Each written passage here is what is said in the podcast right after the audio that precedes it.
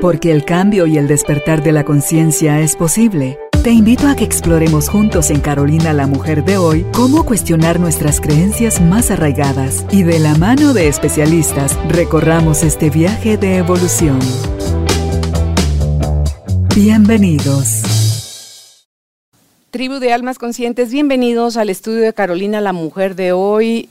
Como he dicho, otro día, otra oportunidad de seguir creciendo, aprendiendo, evolucionando haciendo integraciones porque muchas veces aprendemos, estudiamos, leemos, vamos a cursos, pero no todo lo comprendemos y muchas menos cosas aún las integramos. La bendición de integrar es que nos ayuda a estar más conscientes y hoy vamos a tomar conciencia del poder que tienen las palabras, porque todas ellas tienen poder ante todo porque vienen de una intención de quien las emite, a quien se las dirige y creyendo que, lo dije en voz bajita, no me lo dijo, no lo expresé con la boca, pero lo expresé con el pensamiento. De la misma forma le llegó esa energía como flecha a la otra persona. Y peor aún cuando lo hacemos con nosotros mismos ante un error, ante una falta, ante un, miedo, ante un...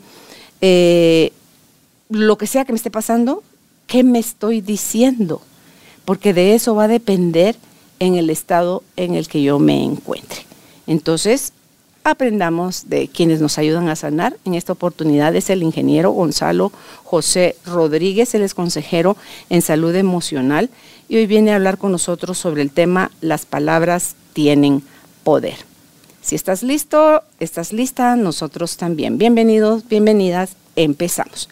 Pepe, qué alegre que estés aquí nuevamente con nosotros para conversar sobre este tema que la diferencia, dicen, nuestra sobre los animales es que Dios Padre nos da la oportunidad de comunicarnos entre una de las formas de comunicación a través de la palabra, pero no hemos aprendido del todo el poder y la importancia que tienen estas como para que revisemos nuestro vocabulario, el lenguaje que utilizamos y qué es lo que eso produce dentro y fuera de nosotros cuando las pronunciamos.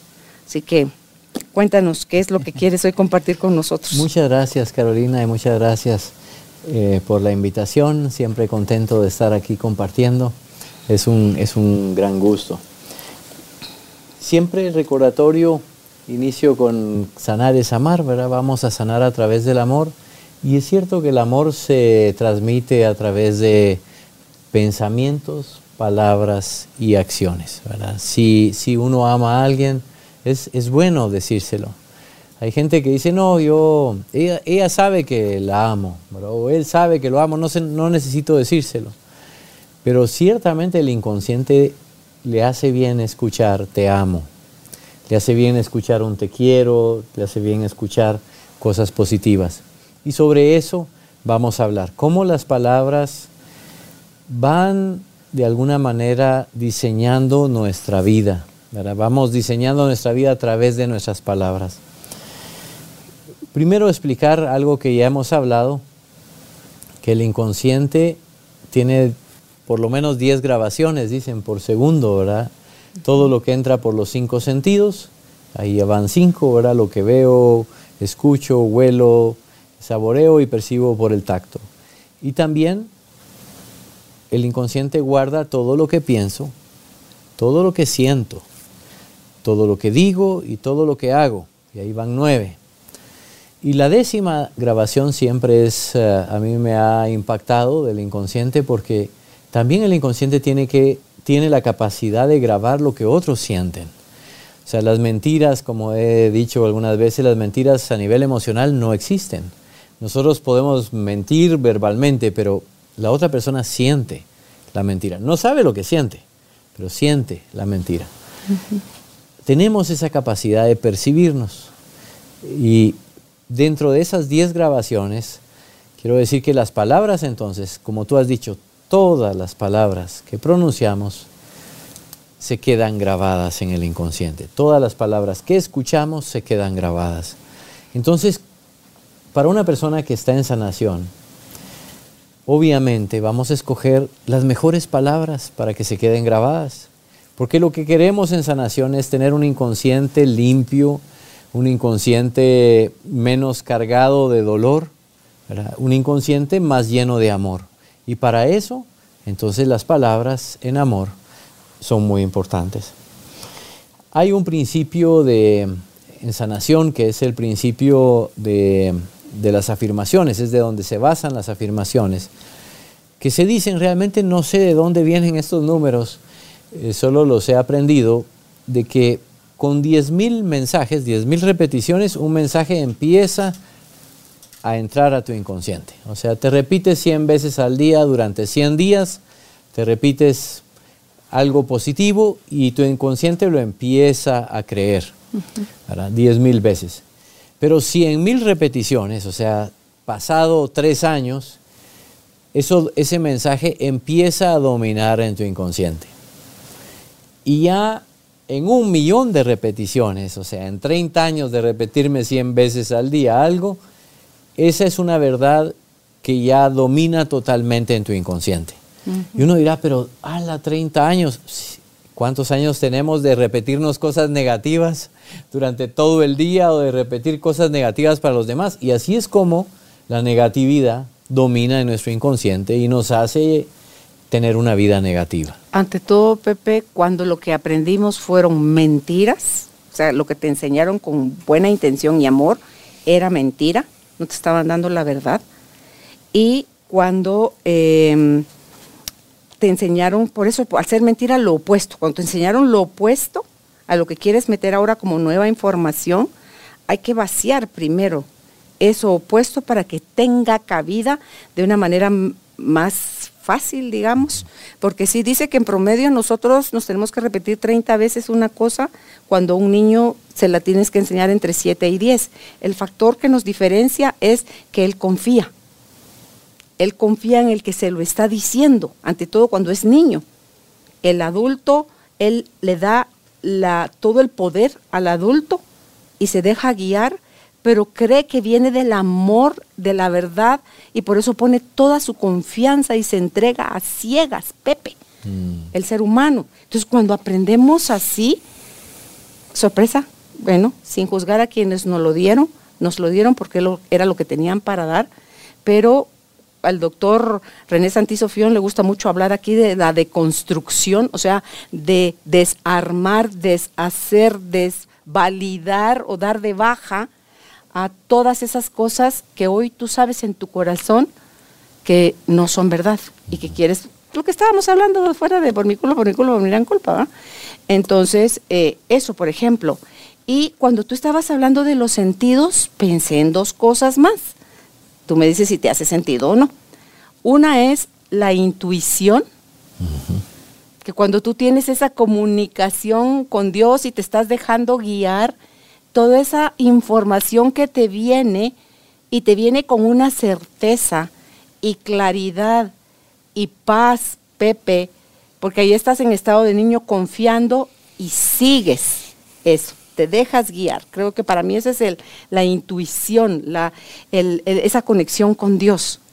Y también puse aquí el instinto, que eso viene de nuestra parte reactiva, de nuestra parte más animal, más... Eh, eh, más ancestral. Más ancestral, sí, que si venimos del simio, desde ahí, pues, o sea, entonces, o venimos de los cavernícolas, ¿verdad? Entonces, dice uno, cuando viene de esta parte de aquí atrás de nuestro cerebro límbico, la información, vamos a estar siendo súper reactivos, vamos a tener una duda terrible, se siente incómodo, no te da, no te sientes a gusto, Pepe, mientras que cuando estás siendo guiado por, por la divinidad, que es donde tú tienes ya esa percepción extra, tienes paz. Entonces es donde dices, yo no sé cómo lo sé, solo sé que lo sé. Y lo sé, y, lo sabes con claridad. Dime tú que lo, que lo has vivido también en todos tus procesos. Esa paz que reconforta, Pepe, esa no entra a sumar a tu archivo del ego, que es donde están esos miles y miles de pensamientos que se usan como un receptorio de desde donde vas a salir a funcionar a la vida, a mezclarte con otros que están iguales que tú de perdidos, que yo de perdida, ¿verdad? Entonces, eh, digo yo, no wonder, como dicen los gringos, el por qué nos hacemos tantas bolas, por qué nos puede doler tanto que alguien diga o piense algo mal de mí cuando yo le estoy dando a esa persona el poder de darme mi valor y no yo de valorarme a mí después de saber quién realmente soy. Mm, qué bonito. Sí, ese es otro, otro punto de la espiritualidad, digamos, y la intuición que está ahí, la ventana del alma.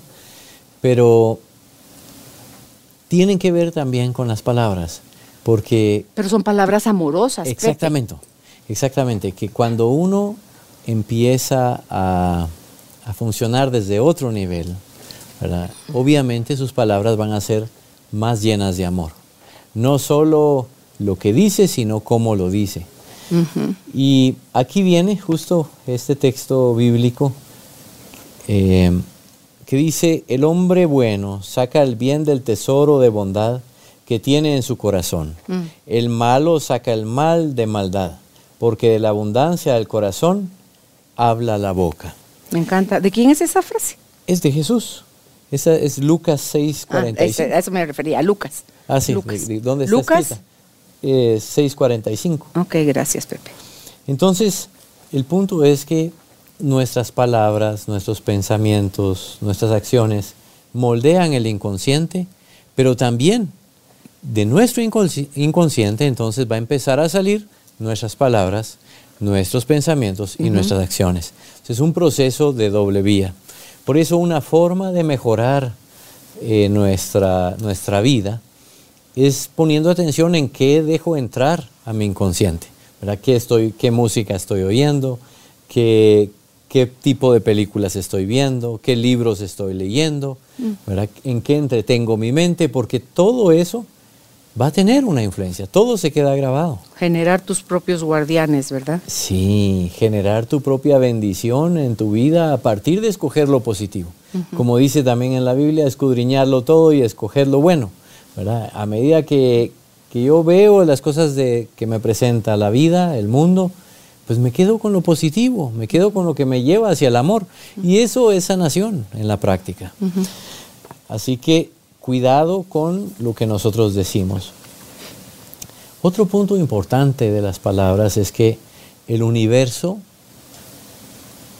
Dios, como usted lo quiera ver, para mí sí es Dios, pero el universo, la energía suprema, la vida, de alguna manera, de lo que nosotros estamos diciendo, es como que después de, de lo que nosotros decimos, hubiera un gran amén una, una gran frase que dice, así sea, que así se haga.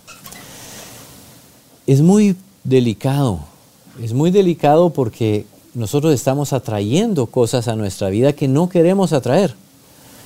Y lo he visto cantidad de veces. Digamos que una persona eh, empieza a decirse, es que a mí siempre me va mal y, qué problemas. Y, y es increíble, los problemas le brotan de, donde no existen, ¿verdad? Porque la persona los está atrayendo. Porque esa es su declaración. Esa es su declaración, ¿verdad? Esa es su energía está ahí, su mente está ahí, su inconsciente está ahí. Y entonces uno inconscientemente va a buscar eso. Así que todo va a combinarse para que mi palabra al final se haga verdad. Y eso es lo delicado. Mi palabra se va a hacer realidad se va a materializar.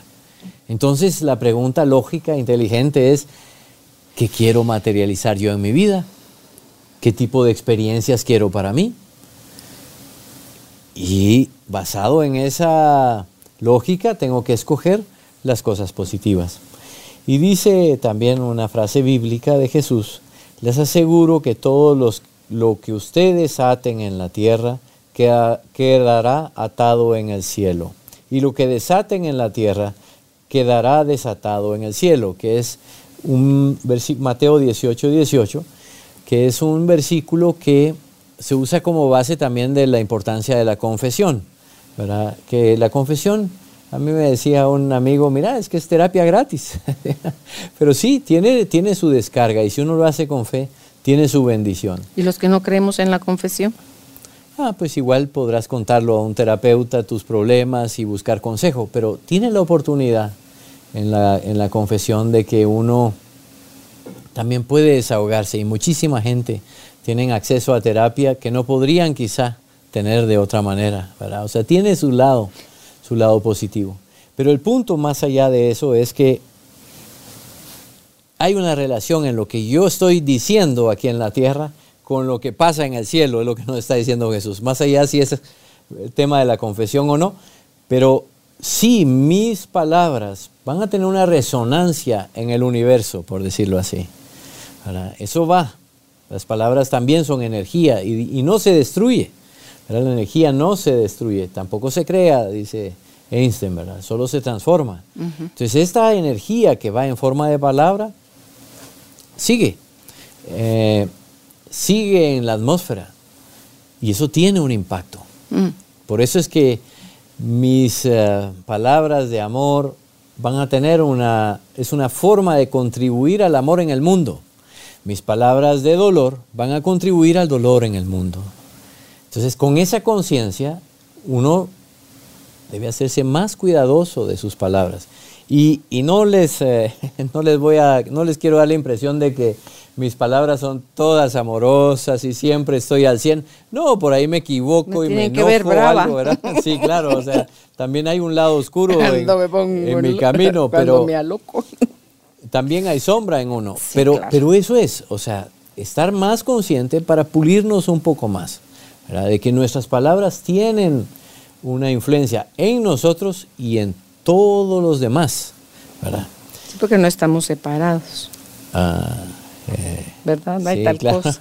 sí, al final. Pepe, te puedo insistir en algo, es que me quedé con la cosa. Mira, pues, es que cuando yo dije los que no nos confesamos, ¿verdad? Pues tú dijiste también en terapia. ¿Qué es ir a compartir con alguien? Pero es diferente. Yo, tú no llegas con un terapeuta a decir, yo me confieso que he pecado mucho de pensar. No, tú no llegas así. Sí llegas con una culpa horrible al confesionario.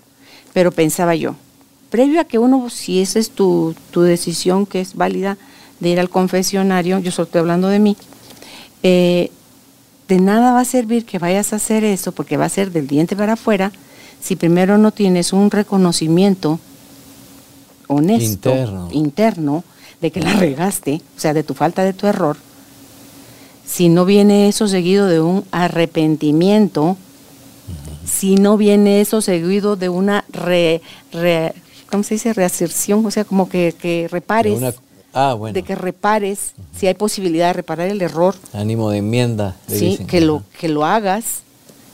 Y por cuarto punto, el que no vuelvas a hacer. Vamos a volver a fallar en cualquier otra cantidad de cosas, Pepe. Por lo menos buscar no fallar en esa misma.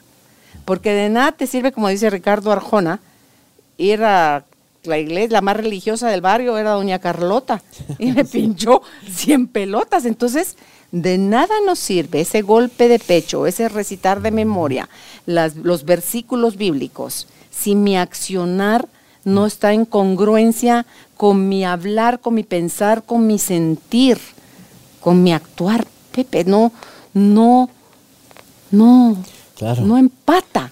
Entonces vas a seguir ¿De qué te sirve? ¿Y quién te dijo que con tres Padres Nuestros, sabes, Marías, tus pecados iban a ser absueltos?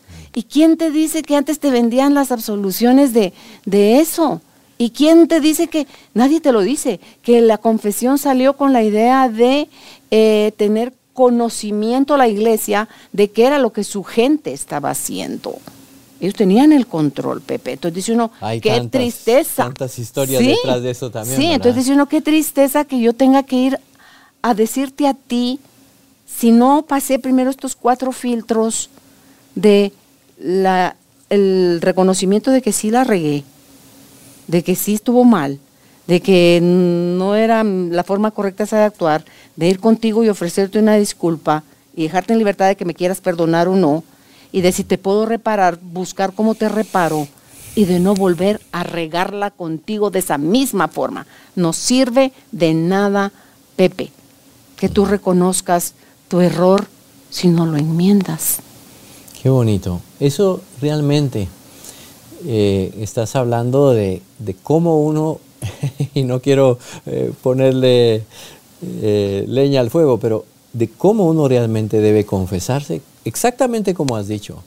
Con, si no hay ese ánimo de enmienda, si no hay ese arrepentimiento, ese reconocimiento de que me equivoqué, de reparar el daño, ¿verdad? Porque, como decía también Arjona, que con ese, con con no sé cuántos padres nuestros, el asesino no va a levantar al muerto, ¿verdad? No revive a su muerto, sí. Sí, entonces, eh, sí, seguro, debe haber esos componentes para la persona que lo hace con fe, para la persona que pone su corazón y que realmente la intención es de transformación, es una herramienta para la persona que lo hace como un requisito social, como una, como una forma de tener contenta a la esposa, ¿verdad? Hay gente que, comulga con tal de que la esposa no, le, no, sospeche en qué anda, cosas así, pues eso no sirve de nada porque mi corazón no está ahí.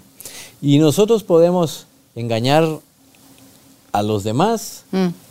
Pero no podemos engañarnos a nosotros mismos ni a Dios, ¿verdad? Y es como el que, el que roba y dice, yes, nadie me cachó. O sea, nadie me vio. Sí, claro. No importa que nadie te vea, que no te hayan cachado. Te, viste. tú a ti. Claro, tú te ¿A quién estás engañando? Claro. Entonces, en, en sanación, hablamos de que la verdad, la, sinceridad, es parte del amor. ¿verdad? Obviamente la, mentira es parte del miedo, la mentira es parte del dolor. Eh, sí, ese vivir auténtico es, es eh, fundamental para que pueda servirte de algo, ¿verdad? Bien. Las palabras, no, con mucho gusto. Es una buena reflexión porque mucha gente nos tomamos las cosas superficialmente y eso no nos va a llevar a mucho. Las palabras que nos decimos a nosotros mismos. Qué importante. Los, hace poco recibía a un joven en terapia que le hacían bullying en su colegio y estaba muy herido y le decía yo, joven de 13 años, decía, mira, la persona más importante que tiene que admirarte, la persona más importante que tiene que valorarte, eres tú mismo. ¿verdad? Que los demás no le vamos a poder caer bien a todos, eso es imposible. Jesús no le cayó bien a todos, ¿verdad? Lo crucificaron. O sea, no, no, no es posible caerle bien a todos. Pero no debes de, estar desapercibido de ti mismo. Tú tienes que proteger tu inconsciente, tú tienes que proteger tu corazón. y, ese es un punto muy importante. ¿Qué nos estamos diciendo nosotros a nosotros mismos? En, en cosas triviales que profundizan nuestro dolor. Ay, a mí todo se me olvida. Recuerde, el universo va a decir amén. todo se le va a seguir olvidando. Porque yo lo estoy declarando, estoy diciéndome, estoy convenciéndome a mí mismo que todo se me olvida. Mm. O que, ah, es que siempre me va mal. O, ay, es que siempre me confundo. O, ah, es que yo soy, eh, no sé, mano aguada y todo se me cae. Y yo, Cualquier cosa de esas, todo puede cambiar. En el momento en que yo empiece a creer y a, trabajar para ese cambio. Entonces esas, esas grabaciones negativas, esas son, para mí son las más importantes. ¿Qué me digo yo de mí mismo? Yo cuando, cuando hablo en público siempre me pongo nervioso. Ah, pues así será. Voy a estar en el público, voy a estar nervioso. O yo cuando me ponen matemáticas se me nubla la mente y ya estoy en blanco pues en blanco quedará. Todas esas cosas son, son formas de convencer a nuestro inconsciente de cómo es nuestra vida. Porque son declaraciones. Totalmente, son, son un tipo de afirmaciones. El punto acá es que nuestras afirmaciones no solo son el momento en que nosotros estamos repitiendo cosas, o sea, un millón, tenemos millones de millones de, afirmaciones que nos hemos hecho, negativas y positivas, nosotros mismos a nosotros mismos. Y eso es lo que tenemos que empezar a cambiar. Crea en usted. Usted puede hacer lo que quiera hacer si se propone, si trabaja, si le pide a Dios, por supuesto. y, y persevera hasta el final. Todo lo puede lograr, pero no si, si uno se mete zancadilla. ¿verdad? Si uno dice, no, esto no se puede hacer, no, no puede. La famosa frase de si crees que puedes. De Henry Ford. Sí, o crees que no puedes, estás en lo correcto, ¿verdad? O sea, tienes la razón. Si crees que no puedes, no vas a poder. Es, es un tema de cuidar lo que nosotros estamos impulsando a creer de nosotros mismos. Y lo lindo, y tú nos lo recuerdas mucho siempre, recuerde que estamos unidos con Dios, ¿verdad? Somos hijos de Dios, somos parte de Dios. Todo lo que nos digamos que no va en acorde a ese linaje, ¿verdad? Como decía un amigo, ya murió por cierto, un amigo muy querido, pero decía, mire, es fácil. De perros, ¿qué nacen? Perritos. De gatos, ¿qué nacen? Gatitos. Bueno, de Dios, ¿qué nace? Diositos. Diositos. Son diositos. Los seres humanos somos hijos de Dios, pedacitos de Dios. Bueno, siéntase como tal, con un linaje divino. Eso, eso es lo que somos. Tenemos herencia de, divina. Entonces, todas esas afirmaciones que nos estamos diciendo nos, nos limitan. Hay que aprender a decirse soy feliz, eh, vivo bien. Me gustaba mucho esa frase que, que, que dices tú, ¿Cómo estás, Carolina? Bendecida Ah, y agradecida. Ah, qué Sí. maravilla, qué linda, qué sí. linda respuesta, ¿verdad? Qué forma tan bella de afirmar lo bueno. Y ese tipo de cosas tenemos que aprenderlas a usar a nuestro favor, porque poco a poco nuestro inconsciente lo va a ir creyendo. Poco a poco eso se va haciendo en algo más sólido en nosotros y poco a poco se hace realidad. Entonces, no desperdiciemos nuestro momento, nuestras oportunidades para hacer algo lindo de nuestra vida a través de unas buenas palabras. El otro punto que quería hablar también son las palabras y la espiritualidad, que ya tocamos un poquito, ¿verdad? Y con todo respeto a, nuestra, a nuestras iglesias y a todas las personas que, que están en un camino espiritual, qué bueno, es, es importante, yo también participo de, de lo mío, solo no estoy tan de acuerdo, eh, con, con todo respeto, pero no estoy tan de acuerdo en llamarse yo pecador, ¿verdad? Eh, por mi culpa, eh, yo soy indigno. Es que, es que el inconsciente, y, y yo se lo pregunté una vez a una paciente, mire, ¿cómo se siente usted cuando usted dice por mi culpa? ¿Verdad? Más culpa. Pues se siente amor, se siente bien, se siente libre. No, hay algo que, que no se siente muy, muy a gusto porque uno se siente con ese peso. Entonces, para mí la espiritualidad tiene que ir congruente al amor. Eh, es bueno decirse, ¿verdad? Todas las partes lindas de que Dios me provee, de que Dios me ama. ¿verdad? Todo- hay tantas frases bellas en la Biblia, hay tanta verdad, tanta sabiduría, que quedarme con, con las cositas que, que quizá no aportan a mi crecimiento espiritual, pues eh, personalmente yo las solo las quito un poquito, ¿verdad? O sea, solo lo demás sigo. No peleas lo- con lo demás. no peleo con lo demás, solo quito lo que yo ya he aprendido, que tal vez no me va a dar mucho, mucho caminar en, mi, en el amor, ¿verdad? Pero con todo respeto y también respeto si alguien lo quiere seguir diciendo. Solo me gustan las frases como soy hijo de Dios, eh, tenemos el deber de ser santos, ¿verdad? Y el privilegio de ser santos. Dios nos ama incondicionalmente, Dios ama a todos sus hijos por igual. O sea, hay tantas cosas lindas que podemos decir. Bien, otro tema importante de las palabras, que lo puse aparte porque, como ya saben, es un tema importante del camino de la sanación emocional. Las palabras y los padres. Lo que nosotros decimos de nuestros padres refleja mucho nuestras heridas. Pueden ser cosas negativas como, no, mi papá o mi mamá no me ama, ¿verdad? Uy, esa es una frase terrible.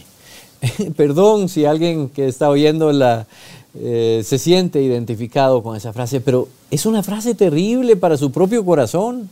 Pero te mantienen la razón. según tú de loco. Yo, te, yo hablo por mí. Yo me la decía. Se valida. Yo esa era, esa era una frase muy mía, Pepe. Y don, mientras me la dije, sufrí horrible. Y me impedía yo a mí misma sentir el amor que sí me daba mi mamá, que a lo mejor no era el que yo quería de la forma que yo quería que ella me lo diera. Pero hoy sí puedo ver cuánto me amaba. Pero ¿para qué me sirvió esa triste frase, esa triste aseveración? es para justificar mi victimización, para no hacerme responsable yo de mi vida, de empezar a darme yo todo eso de lo que me quejaba que no me dieron, para seguir en esa actitud infantil de exigencia, Pepe. Para eso, para eso sirve esa justificación. Pero madres, duele horrible, horrible duele. Claro, porque está alimentando mi dolor. Y es, es mentira, así como tú lo llegaste a descubrir. Al final, de alguna manera, mamá me amó. Al final, o me ama, si la tengo conmigo, y de alguna manera papá me amó, me ama. Y esas son verdades que, me fortalecen.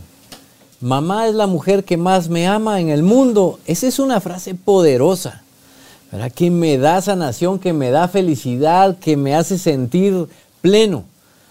¿Por qué me estoy diciendo la frase contraria? ¿Para qué? ¿Qué voy a ganar con eso? ¿Sufrir? Claro. ¿Ser víctima? Ser, eso es el punto. Ser víctima. Pero, así puedes seguir exigiendo. Claro. Bien loco, pero así es. ¿Y a dónde voy a llegar? Si en este mundo el, el proceso es ir aumentando mi amor y en vez de estar pidiendo y mendigando amor, darlo como una forma de crecer. Entonces una persona que se hace víctima, lo que está es en una posición de, mendigar el amor, de verdad, compadézcanse de mí, ámenme, porque, porque soy chiquito, porque soy pobrecito, porque, porque soy despreciado, entonces para que tú no me desprecies. Y, oh casualidad, si me siento despreciado, van a venir otras personas a mi alrededor y me van a despreciar, porque otra vez uno vuelve a materializar toda esa energía en forma de palabra. Así que... Y en ese pensamiento bien loco, lo que te da es más enojo, Pepe. Claro. Y muy lejos estás de poderte acercar a recibir el amor que tu mamá sí te está dando. En sanación, aprender a recibir el amor de los padres y aprender a amar a los padres es una necesidad.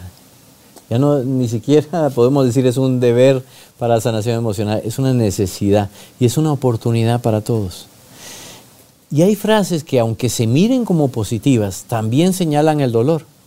Por ejemplo, yo soy el favorito de mamá. Eso es dolor. Porque no he comprendido que mamá nos ama a todos los hermanos por igual. Entonces, si yo soy el favorito, yo soy el que más ama, yo voy a andar en la vida queriendo, que, los eh, queriendo ser la estrellita, ¿verdad? Y que todo el mundo me admire y todo. Y eso no es así. Me hago rival de mis hermanos. Me hago rival de mis hermanos, por supuesto. Mamá nos ama por igual. Eso me libera de cargas, de, rivalidades. Pero sabes que sí es cierto, Pepe, sí. que mamá se puede relacionar de diferente manera con cada uno de sus hijos. Porque cada uno de sus hijos es diferente. O sea, mamá sí seguramente y papá van a tener una relación con cada uno diferente. Pero amor, no, amor sí es igual. Y el encontrar que mamá y papá nos ama por igual, nos hace también saber que Dios nos ama por igual. Y eso es una gran cosa, porque uno pensará, no, Dios ama al santo, ¿verdad? Al que se porta bien o al que... Pero al pecador, a él sí lo, lo odia. No, no, Dios no odia a nadie. Todos son parte de él. Todos son sus amados. No importa. Ahora, nosotros hacia Dios puede ser que no le amemos por igual, definitivamente. Y ese es el tema, de ir cultivando ese amor. Pero se relaciona en el inconsciente el amor a Dios con el amor a nuestros padres. Que Dios es padre y madre. Bien.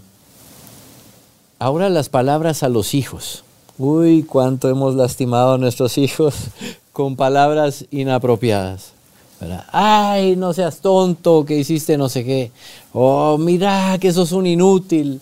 O mira, ¿cuántas veces nos dijeron cosas o nosotros mismos hemos dicho? Eso pesa en el corazón de los niños. Hay que tener mucho cuidado. A los hijos hay que decirles cosas lindas, cosas que les ayuden a, a avanzar. eh, sos inteligente, mi hijo, qué bueno, qué, qué bien, ¿verdad? Aprender uno de sus hijos. Yo me acuerdo que tú has comentado que papá te decía, eh, Ah. mi hija, la lo- Carolina, la locutora. No, mi hija, la lo- eh, mi hija la locutora, eh, la número 5, mi hija número 5, la locutora, Carolina. Decía, Dios mío, y papá. dale con lo de locutora, ¿verdad? Sí, por Dios santo. Quizás que sí. Pero Ah, no, pero es que este convertirte en locutora tiene que ver con eso que dijo papá. me programó, me Sí, hizo Inception. ti- Tiene que ver con, con ese, papá, sigo lo que tú me has ordenado. Entonces, Ay, Jesús. imagínate qué delicado cuando le decimos a un hijo, sos un inútil. ¿verdad? ¿En qué lo estoy convirtiendo? En un inútil. En un inútil. Claro, para darte la razón. Eh, sí, al final nuestro inconsciente quiere obedecer a mamá y a papá. Entonces, ojo, muy, mucho cuidado. Eh, mi mamá usa mucho esa, esa parte en positivo. Digamos, cuando uno de mis hijos estaba estudiando, empezando a estudiar ingeniería, cuando le regalaba de cumpleaños, ¿verdad? En, su, en el regalo, en el sobre, en la tarjeta, lo que sea, le ponía para el ingeniero. Y siempre le decía, el ingeniero. Bueno, hasta que se hizo ingeniero, ¿verdad? Y mi hija hasta que se hizo licenciada y mi otro. Pero, pero ella sí, ya, ah, está estudiando eso, ya lo es. ¿Verdad? Entonces ya lo declara y en cada Claro, cumpleaños claro. y todo se los va diciendo hasta que, hasta que cumplió. Es un reconocimiento previo. Es un reconocimiento previo. Pero eso es importante porque es darle el camino a nuestros hijos. ¿verdad? Un gran profesional, un gran trabajador, un tipo bueno, cerca de Dios. Si queremos eso de nuestros hijos, eso es lo que tenemos que proclamar. Eso es lo que tenemos que declarar de ellos. Y lo que pensemos negativo de ellos, revisémoslo en nosotros porque es nuestro, Pepe, nuestro. que le estamos echando el muerto a ellos. No, y también lo que, bueno, eso, no solo de nuestros hijos, ¿verdad? Todo lo que pensamos negativo de, De nuestros otros. padres, de los demás, de, de todo, realmente es la, Nuestro. la parte de nosotros que no Nuestra ha sanado. sombra haciéndose visible. Totalmente. Qué lindo es poderle decir a un hijo, te quiero mucho, hijo. ¿Verdad? Eso es sanador para uno porque todo lo que hago con mi niño externo, lo estoy haciendo con mi niño. Y mira, si le- ¿qué tal si le tiras la carga? Te necesito. Mm. Eres mi vida. Sin ti me muero. No, cuando les estás diciendo los diminutivos, por ejemplo, tú te llamas José y yo te digo Josecito, te estoy diciendo entre líneas, no crezcas, hijo. Y eres chiquito. ¿Qué? Mantente siendo Josecito. Entonces no crezcas. Y no sé por qué les dará miedo a algunas mamás que los hijos crezcan si les prometo que vienen unas bellezas de, de regalos. Sí. Ya lo comenté el otro día que voy a ser bisabuela y no me voy a cansar de hacer la fiesta de eso. Porque que crezcan los hijos es darles paso, permiso y fuerza a que ellos hagan su, su propia vida Claro. su propia familia, su propia carrera, su propia profesión, su propio destino, su propio darles permiso a vivir su destino, Pepe. Y Eso es hermoso y luego ver ya, en mi caso ahorita ver a mis nietos empezando ya a tener hijos, eso es una locura de felicidad. Sí. Qué Sí. bueno, qué bueno, felicidades por eso. Y, y es cierto, qué, qué satisfacción. O sea, que crezcan los hijos, pues algún momento Dios nos llamará, ¿no? Esta vida es pasajera. Así que nuestros hijos quedarán ya listos para vivir. Ay, eh, qué duro es tener un hijo dependiente de uno, que, que cuando uno muere quede en la calle.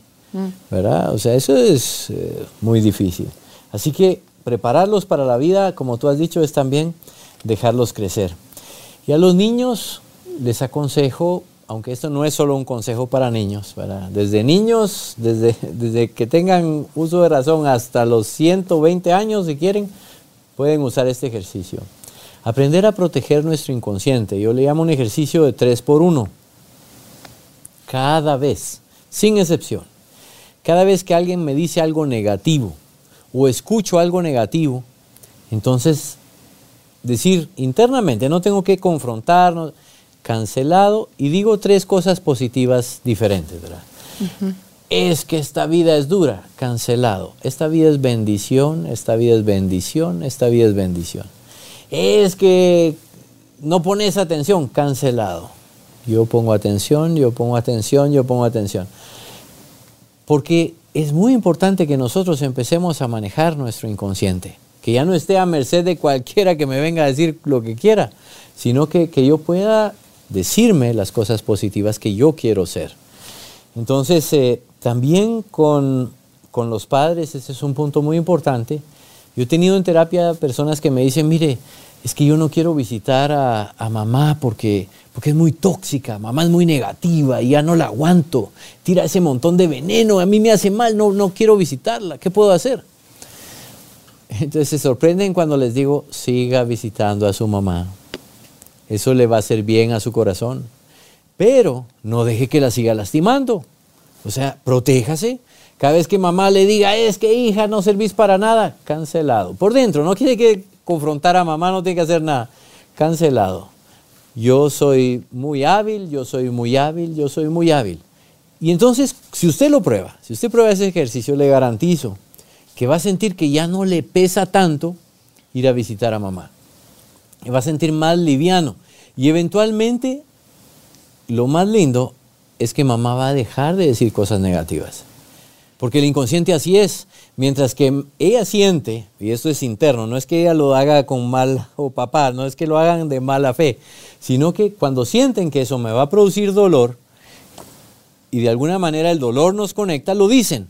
Pero cuando empiezan a sentir que eso ya no me produce dolor, ya no tiene razón de ser, de decirlo. Entonces lo increíble es que empiezan a hacer conversaciones más positivas. Así que eh, ese ejercicio de usar, cada vez que oiga una mala palabra, una cosa negativa, voy a hacer tres, voy a decir tres cosas positivas que contradicen eso. Bien.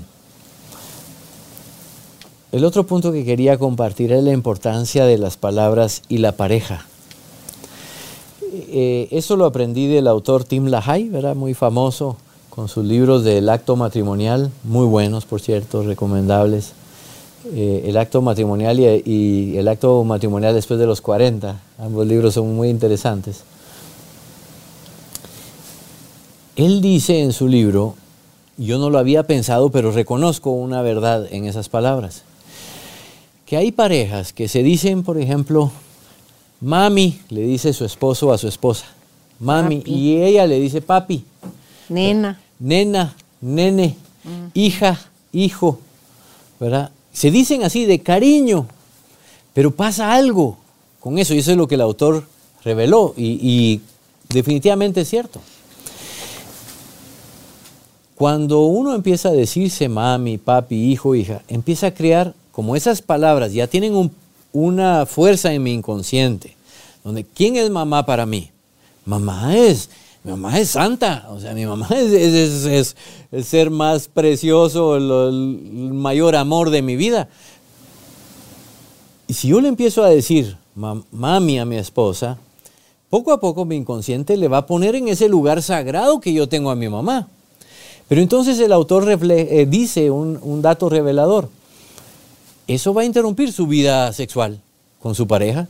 No quieres tener relaciones con tu mamá. Pues no, no, por supuesto no quiere estar con su mamá, ¿verdad? Entonces, si le digo a mami, a mi esposa, es muy delicado. Poco a poco mi inconsciente la va a poner en el lugar de mami y entonces yo le voy a empezar a tener respeto de mami. Muy interesante, muy importante, porque es un error bastante común, ¿verdad? Que se dice uno de cariño cosas que, que al final van a ser perjudiciales para la pareja. No, a la pareja hay que decirle amor, fogosa, linda, preciosa, ¿verdad? Mi amante, mi corazón, lo que usted quiera, pero, pero no le diga mami, porque ahí va a arruinar la pasión en el matrimonio, ¿verdad? Tarde o temprano eso va a llegar a ser. Así que muy importante, para mí me pareció muy revelador. Y creo que fue uno de los puntos más básicos para decir, esto tenemos que hacer un programa sobre la importancia de las palabras, eh, este, este tema. Y hay otras, otras ah, digamos, formas de llamarnos entre la pareja que, que a la larga pueden producir cosas negativas. Ay, mi gordita, ¿verdad? Mi gordita, mi gordito. Ay, flaca, vení para acá. Siempre va a ser flaca, siempre va a ser gorda. O sea, si yo le estoy declarando gorda, ¿verdad? y así lo hago con cariño, ay, gordita, vení. Va a ser gordita para, para seguirme agradando. Entonces, eh, cuidado con esas cosas que, que son formas de querer amar a la pareja, pero lo estoy haciendo con, digamos, no consciente de qué fuerza tienen mis palabras. El otro punto importante es cuando usamos eh, palabras generalistas y mm, que de alguna forma tienen un impacto también. Por ejemplo, es que nunca me pones atención. Eso no es cierto. no puede haber estado casado por 5, 10, 20 años con alguien que nunca le puso atención. eso no puede ser cierto.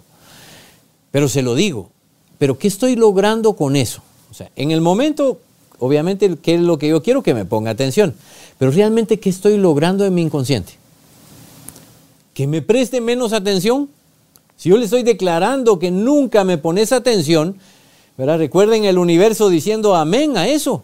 Eso es terrible. Va a parar, va a parar casado con la pared. Como, ¿por qué te la voy a empezar a poner ahorita si nunca lo he hecho? Sí, claro.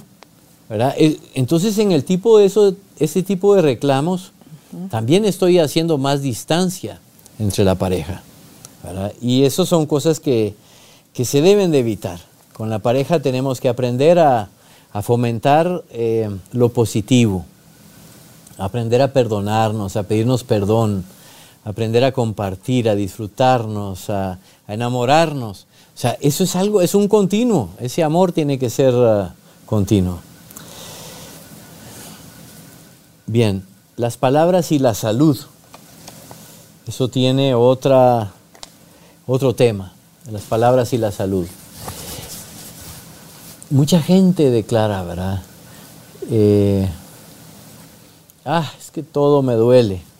Uy, cuidado. O sea, eso es una declaración terrible para su vida. Yo aprendí esto y lo he comentado, mi abuelo era muy positivo, eh, que vivió 98 años. Y él ya estaba enfermo, ya en sus últimas etapas, de sus 92 años para adelante, estuvo pues con muy poca visión, ya estuvo un poco postrado. Y uno le preguntaba, ¿cómo está abuelo? Perfectamente bien, decía. el viejito así, ni miraba mucho, perfectamente bien. Pero, pero eso le daba fuerza. Yo estoy convencido que no eso... le daba paso a sus achaques. Sí, no le daba paso. Y yo estoy convencido que eso fue parte de su longevidad. ¿Cuánto vivió? 98 años. Jesús. Y, ese, ese positivismo hizo mucho de su vida. ¿verdad? Entonces, eh, cuidado con... Eh, es que siempre estoy enfermo, es que tengo tal problema y todo yo prefiero pensar, me estoy curando de tal cosa, me estoy sanando de tal cosa, o me, gusta el ejercicio, o me gusta la comida saludable, porque nosotros nos estamos programando. Así que eh, tiene que ver nuestras palabras en la salud, también en nuestra prosperidad. Las declaraciones de prosperidad son eh, muy importantes, ¿verdad? Y no nos damos cuenta cuántas veces la estamos saboteando. Ah, es que los ricos son tacaños. Bueno, ¿tacaño es bueno o es malo? Bueno, tacaño es malo. Ok, entonces rico es malo. Entonces yo no quiero ser malo, por ende, yo no quiero ser rico. Yo mismo estoy poniéndome en una posición de limitación económica porque estoy juzgando negativamente, y lo cual no es cierto. ¿verdad? Eh, el mismo Bill Gates ha donado millones, miles de millones a causas humanitarias. ¿Dónde está esa tacañería? ¿Verdad? Eso es en mi, en mi juicio, en mi, en mi imaginación. Entonces, eh, no, las declaraciones de, de prosperidad nos van a generar abundancia en la vida. Dice que uno de estos archimillonarios está en una oportunidad, lo llegan a entrevistar y le dice a la persona que le va a entrevistar, agarra su chequera y le dice, le da la chequera al entrevistador y le dice, hágase un cheque de la chequera de él, hágase un cheque a su nombre, ¿cómo así? Sí, aquí está mi chequera. Hágase un cheque a su nombre por la cantidad que usted quiera. Yo se lo firmo. Él creía que estaba siendo claro con su, Con- con su, con su ofrecimiento. Lo hizo por una cantidad mínima, ridícula, así mínima. Ah, le dijo, ahora ya veo por qué usted no pasa de donde está. la relación que tiene la gente con el dinero es de miedo, de escasez, de que hace daño, de que corrompe a la gente, de que, Pepe, ¿cuál dinero te va a llegar así? Dicen, si el dinero es una energía, nosotros somos una energía también. Si la, el dinero fuese una persona y tú lo tratas a esa persona como tratas al dinero, ¿quién va a querer estar contigo?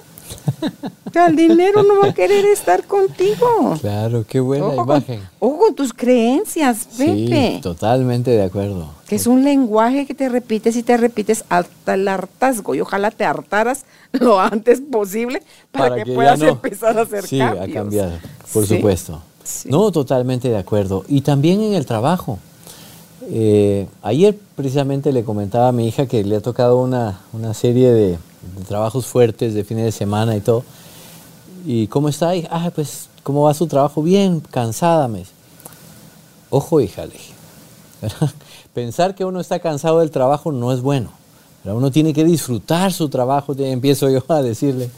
¿verdad? Dice, no, no, es que solo por estas veces que a mí me encanta mi trabajo. Eso sí me gusta oírle, que le encanta su trabajo. O sea, al final nosotros hacemos de nuestro, pasamos en nuestro trabajo, la mayoría de nosotros, pues ocho horas o más, y podemos hacer ese tiempo miserable día a día diciendo, uy, qué aburrido era el trabajo, uy, qué pesado otra vez ya el lunes, ay, gracias a Dios es viernes, mañana no hay nada que hacer, ¿verdad? Todo esa- ese tema donde me dice, trabajo malo, feo, ¿verdad? Tedioso, cansado, aburrido, y fin de semana bonito y relajado, y- pero, pero si así lo estoy declarando, así, así lo vivo. ¿Verdad? Qué lindo trabajar. Qué bendición poder tener un trabajo y poder llevar pan a su mesa. ¿verdad? Tenemos que aprender a, a disfrutar nuestro trabajo y nuestras palabras tienen que apoyarnos para eso, para nuestra prosperidad y nuestro trabajo también. Así que soy feliz en mi trabajo. Hay gente que dice, yo no trabajo, yo vivo en vacaciones. Mi trabajo son vacaciones para mí. lo, lo hago con alegría, lo hago con gusto. Lo conozco a gente así y, y, se- y lo ves. O sea, sí se lo es, sí te lo dejan ver. Sí, que claro. están disfrutando tanto lo que hacen que no están trabajando en ningún momento, pues. Es, es algo que aman mucho hacer. Definitivamente, entre más amemos nuestro trabajo, más divertido, más lindo, más suave, más entretenido, más, ah, eh, más amor voy a, voy a recibir también de mi trabajo. El punto acá es que a través de sus palabras uno puede hacer de su vida un paraíso o un infierno. Sí. Entonces, ¿qué es lo lógico que puedo aconsejar? O cualquier terapeuta puede aconsejar, pues haga un cielo, haga un cielo de su vida, viva en el cielo. No, no espere a morirse para vivir en el cielo. Claro. Haga lo mejor de su vida, dígase las mejores declaraciones, aquellas que le dan salud, prosperidad, amor, eh, tranquilidad, paz interior. O sea, haga todo eso que le lleve a ese momento, a, esa, a esa forma de vivir, porque ese es vivir en sanación. Claro. Los últimos temitas, hablando de las malas palabras. La gente las usa como ya como un común, ¿verdad? Y, cuesta quitarse las malas palabras, lo digo como testimonio propio. Por años y, y de repente en un enojo, ¡pum!, se me sale alguna mala palabra. Digo, no puede ser. Pero llevo, llevo corrigiendo las malas palabras por muchos años. Y es que mi papá practica buen francés. De, de tres, de tres palabras, dos, dos salen torcidas. Oye, mi papá es re mal hablado de, de entrada.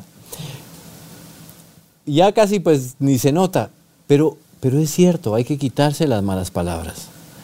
Porque eso es grabar algo malo en mi inconsciente. ¿Qué enmascararán las malas palabras, Pepe?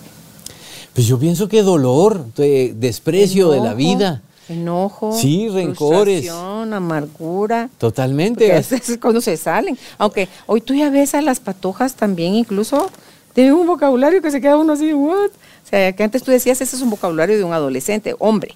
Pero ahora las patojas, las adolescentes también dicen, no, "Eh, Jesús. Pero te demuestro en un ratito que las malas palabras no son amor o no, no producen amor. Imagínese una persona que está enamorando a una chica, un jovencito que está enamorando a una chica.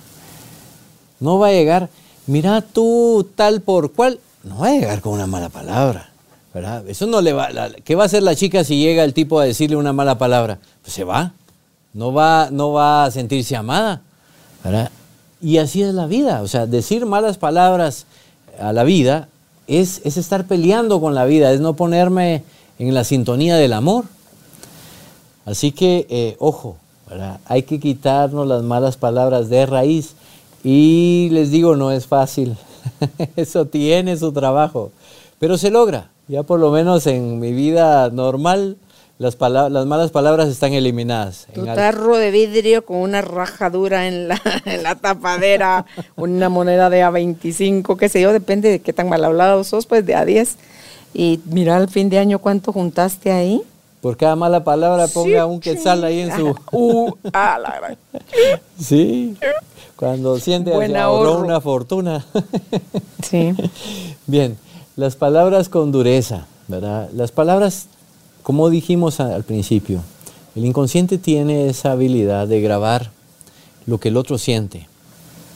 Entonces, yo puedo estar diciendo una palabra que aparentemente es buena en forma irónica, que se va a sentir como herida, ¿verdad? Por el tono que le das. Por el tono. Ah, sí, qué inteligente. ¿verdad? ¿Qué le estoy diciendo realmente? Ujú, Animal. Sí, tonto, ¿verdad? Lo contrario, ¿verdad? O sea, si, si el tema es que la intención de la palabra también Sí, tiene, sí. ¿verdad? O sea, no es solo lo que expreso, sino qué intención le pongo a lo que expreso, el tono de mi voz cuando lo expreso. Y todo eso tenemos que irlo modulando. En sanación, lo que aprendemos es que mis palabras tienen que ser dulces, amorosas, con una buena intención, con un buen tono, eh, de una buena manera. Las palabras tienen que producir amor en el otro.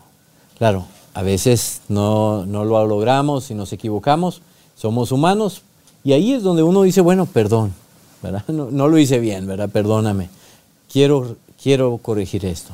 Y hay que estar consciente de que eso no está bien, porque cuando uno piensa que haciendo algo malo, eso es normal, ahí es donde uno está más hundido porque no va a cambiar nunca. ¿verdad? No, las malas palabras son eso, malas palabras. Y tienen una afirmación negativa en mi inconsciente y me hacen daño. Las palabras con dureza son eso, palabras duras que van a producir dolor, van a producir rechazo, no van a producir amor. Tengo que trabajarme a mí mismo para mejorar ese aspecto. Las palabras en exceso, ¿verdad? todo aquello que, hablar demasiado, mi, abuelita decía esta frase, el que mucho habla, mucho erra, ¿verdad? mucho se equivoca. Es cierto. Calladita me veo más bonita, dice. ¿Pero por qué? Porque ofrece cosas que no cumple, porque está mintiendo, porque exagera. ¿Por qué? Porque hay gente que es parlanchina y hay gente que es más de escucha. Hay gente que ni te escucha ni te, ni Ni te habla. habla. sí, Pepe, es en serio. De dime tú si un violento escucha y Ah, sí, habla. no, claro. no, ese grita o mata y arremete. Y le vale por lo Sí, que sí, sea, sí. le vale. O sea, entonces, no está dispuesto a escuchar. claro. Sí, tiene que ver, tiene que ver con que no estoy dispuesto a escuchar, tiene que ver con eh, al hablar mu- mucho también, ¿verdad? Me voy a tener más oportunidad quizá de mentir o más Estoy oportunidad. echando de- más casaca. Sí, seguro, ¿verdad? Así que las palabras moderadas, ¿verdad? En, en cantidad moderada es un tema importante. En las palabras se, se usa ese dicho de que ni las mentiras que alaben, ni el- ni las verdades que hieran, ¿verdad? O sea, hay gente que, que dice que yo soy honesto, soy honesta, y entonces digo lo que pienso y no importa si hiero. Eso no es honestidad. La honestidad viene del amor. ¿verdad? Eso es enmascarar un dolor. Sí, es cierto, puedo ser honesto. Eso es violencia. Es violencia, es violencia, por supuesto, emocional. Eh, sí puedo decir algo, digamos, enfrentar que alguien se esté equivocando y todo, pero lo debo hacer con amor, con cuidado, con dulzura, con comprensión, con compasión, con, con benevolencia. Entonces, puedo enfrentar cuando alguien está eh, haciendo algo que tal vez no me parece, pero ¿cómo lo enfrento? Ahí está la diferencia. ¿Sabes qué ayuda? Dice Gerardo Smedling, que cuando tú emites un juicio sobre alguien, te ayuda el, el, dejar de emitir juicios hacia las personas, te da, te pone una postura de respeto hacia esa persona, donde puedes estar viéndole desde una sensación de sé que está haciendo lo mejor que puede, sé que está dando todo lo que tiene, sé que no puede dar más, por eso está dando lo que tiene. Entonces tú lo ves no con lástima, lo ves con compasión, Pepe, y dices, entonces te quita tu deseo ingrato que tenemos tan fuerte. Sí. Que rápido estás despellejando al otro pobre o a la otra pobre sí, que tenés seguro. enfrente, Pepe. Entonces dice, deja eso, deja de, de tirar eso, solo míralo con amor, míralo con respeto y comprende, acepta que está dando lo mejor que tiene. ¿Por qué? Porque es lo que te está dando. Si tuviera algo mejor, eso mejor te daría.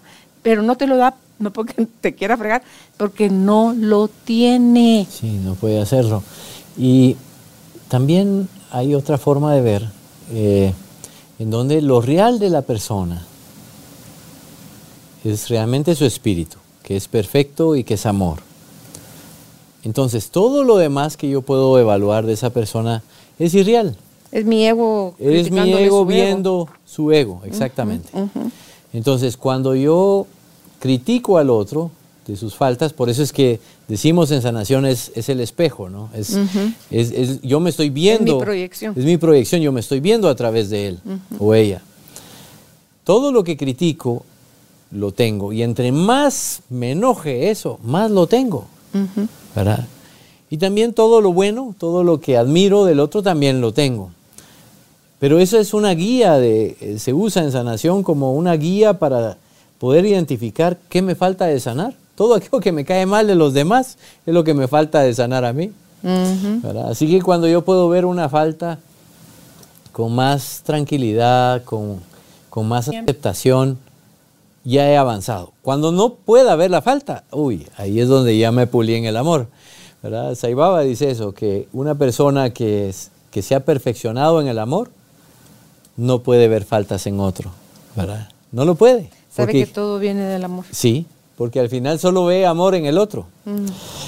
Eh, finalmente, agradecer y bendecir. ¿verdad? Qué bonito. Son dos grandes herramientas de la, de la palabra que nos ayudan a, a, crecer, que bendicen nuestra vida. Es que uno, uno cuando dice que Dios te bendiga, eh, cuando uno ora por el otro para que le vaya bien, uno no se da cuenta que realmente está orando por uno mismo, está bendiciéndose a sí mismo. Entonces, igual lo contrario, lamentablemente, cuando yo maldigo, cuando yo eh, también lo estoy haciendo hacia mí, viene, hacia mí, viene de regreso.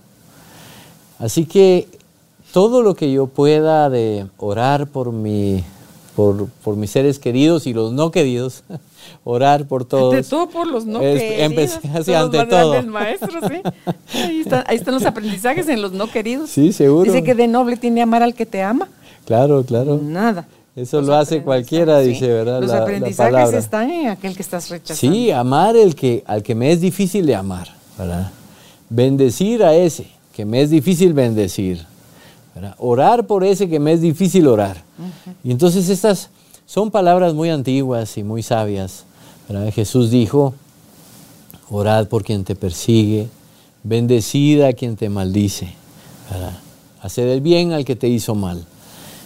Ahí está, esa no es una receta romántica de decir, bueno, la dijo Jesús como un ideal. No, no, no, no.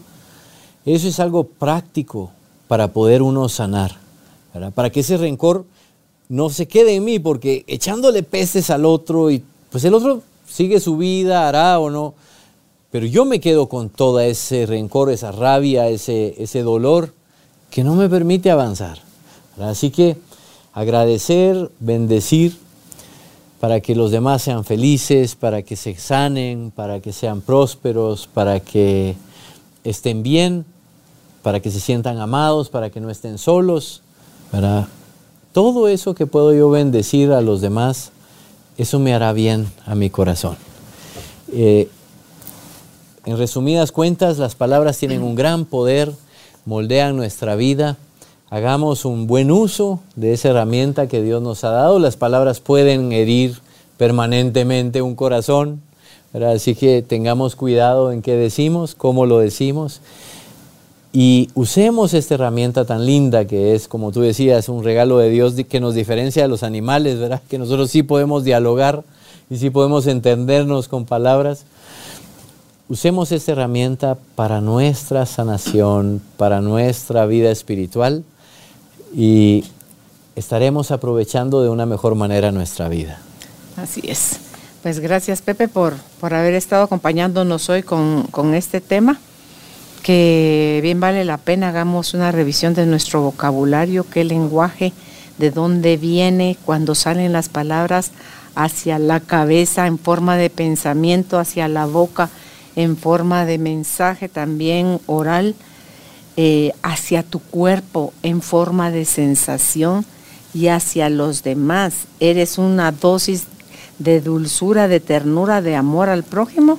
Eres una dosis de veneno. Pero recuerda que antes de lanzar el veneno hacia afuera, primero te lo tuviste que tragar tú. Así que eh, son esas pequeñas reflexiones, Pepe, los que nos llevan a hacer esos pequeños y a la larga grandes cambios en nuestra vida. Eh, este episodio que ahora puedes escuchar en la radio también, eh, a las seis de la tarde, los lunes, los miércoles y los sábados, y pues en tus plataformas favoritas, ¿verdad? YouTube, Spotify y Apple Podcast. Ahí estamos para seguirte acompañando en este proceso de reconocimiento de quién realmente somos. Desde acá el estudio, les abrazo con el alma. Hasta el siguiente episodio. Chao.